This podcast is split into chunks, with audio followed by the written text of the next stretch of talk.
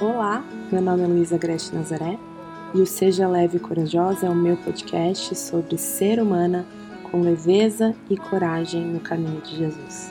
Seja muito bem-vinda. Olá, vamos continuar o nosso processo de renovação de mente. Ontem a gente viu como derramar os nossos sentimentos e levar os nossos sentimentos cativos a Jesus para que a gente não seja guiada por eles, mas também para que a gente não viva reprimindo-os, mas que eles sejam renovados e que eles sejam experimentados na presença de Deus, é, para honra e glória do nome dele. E hoje a gente vai ver as outras os outros elementos que compõem a nossa mente, que são os pensamentos, as ideias e as imagens, que, que servem como lente para a gente interpretar a realidade. E para a gente poder viver e ser como Jesus, a gente precisa que as nossas imagens, que as nossas, que os nossos pensamentos e que as nossas ideias sejam cada dia mais parecidas com as imagens, pensamentos e ideias que Jesus tinha na mente dele. E como que a gente pode então renovar nossa mente para que a gente tenha essa mesma forma de pensar de Jesus? Para isso a gente precisa de uma dupla ação. Primeiro, a gente precisa conhecer qual é a mente de Cristo, o que, que ele pensava a respeito da realidade, quem ele acreditava que Deus era, quem ele acreditava que ele era, o que ele acreditava que ele estava fazendo, qual era a finalidade da vida. E a gente precisa continuamente trazer os nossos pensamentos frente a essa verdade para que eles sejam renovados, para que eles sejam restaurados de acordo com a com as verdades que Jesus acreditava. Então, para começar, vamos pensar sobre quem Deus é para Jesus, né? É, Jesus acredita que Deus é bom, generoso, que Ele é um Pai amoroso e que Ele está em missão de resgate e restauração da sua boa criação que foi corrompida pelo pecado. Jesus acredita que Ele, como Deus em forma humana, foi feito para revelar a, esse caráter, essa identidade desse Deus que é bom, que é generoso, que se derrama em serviço pelo outro. E ele sabe que a humanidade foi criada para ocupar um lugar muito importante na criação. A humanidade foi criada para ser parceira de Deus no cultivo, no cuidado e no governo da boa criação de Deus através da sabedoria que o próprio Criador ia dar.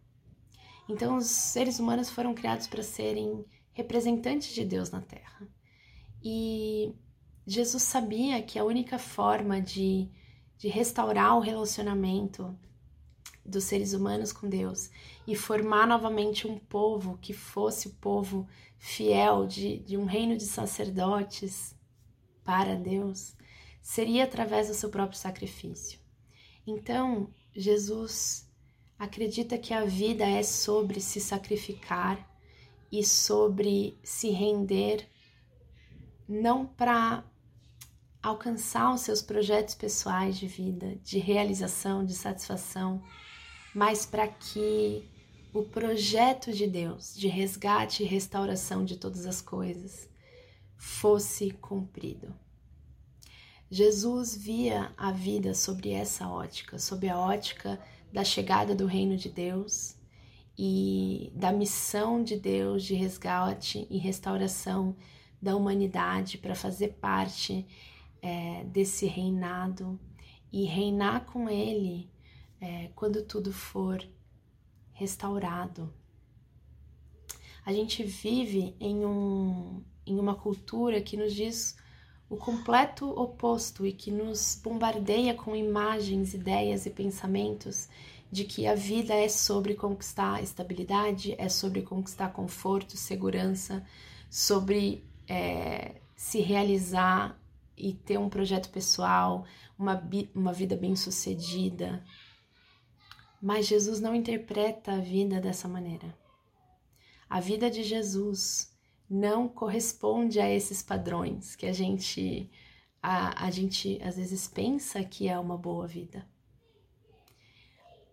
Na perspectiva de Jesus, a vida bem vivida é aquela que teve oportunidade de revelar os valores do reino de Deus e que viveu em independência e obediência a Deus, entregando a sua própria vida em sacrifício pelo outro, para para que esse reinado seja revelado e para que outros possam fazer parte dessa nova criação que está por vir. A gente precisa continuamente renovar os nossos pensamentos e o nosso imaginário com esses pensamentos e esse imaginário do reino de Deus. A gente tem que levar cativos a, aos pensamentos, imagens, ideias de Jesus, tudo aquilo que nos tentam a acreditar sobre quem Deus é, sobre quem nós somos e sobre qual é o propósito da vida. Nós estamos vivendo um período muito específico da história. A gente está vivendo entre a primeira vinda de Jesus e a segunda vinda dele.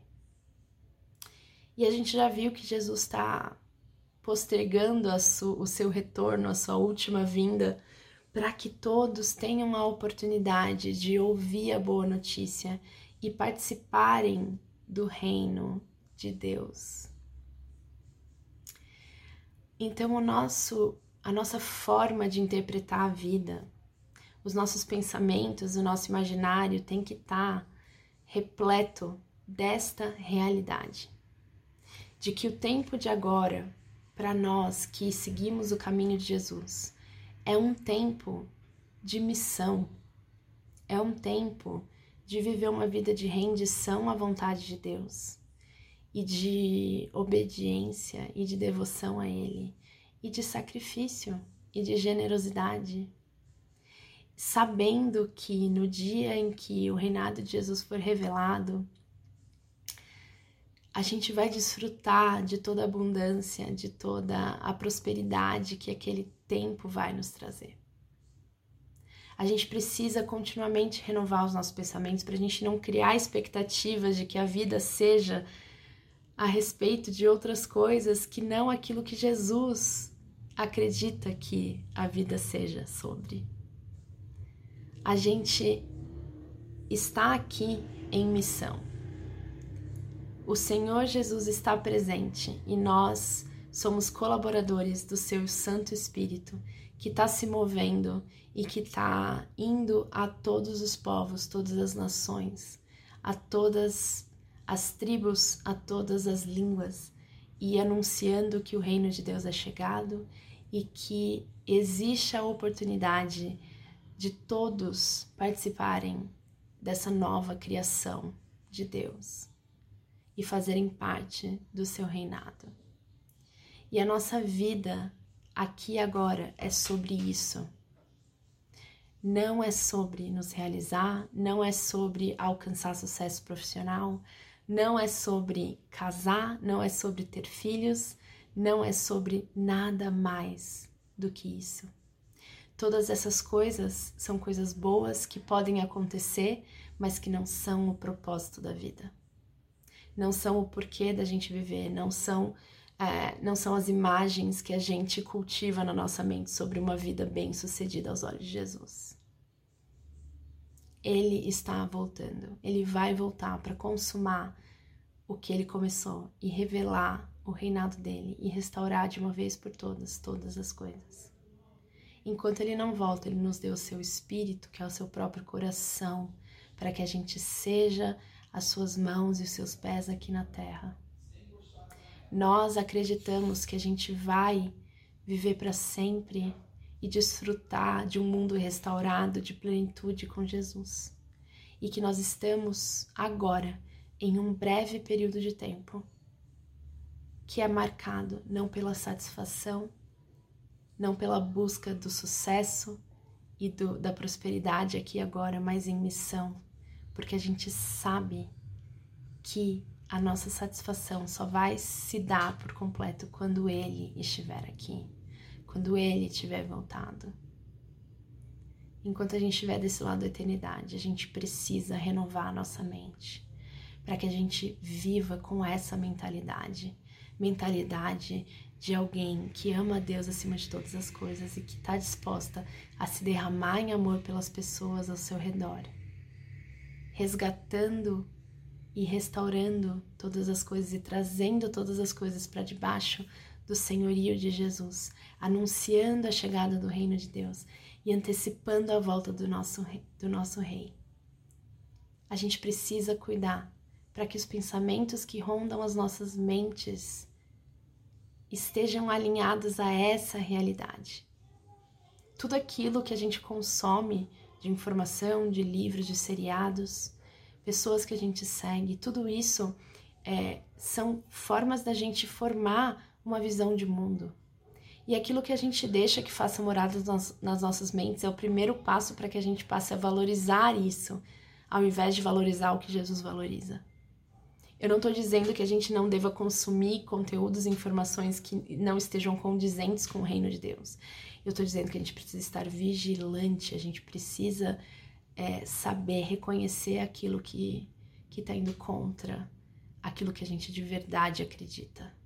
E a gente precisa permanecer buscando ouvir a voz do Espírito Santo de Jesus, para que ele nos revele aquilo que está condizente com a sua mente com as, os seus pensamentos e a sua verdade. Até amanhã.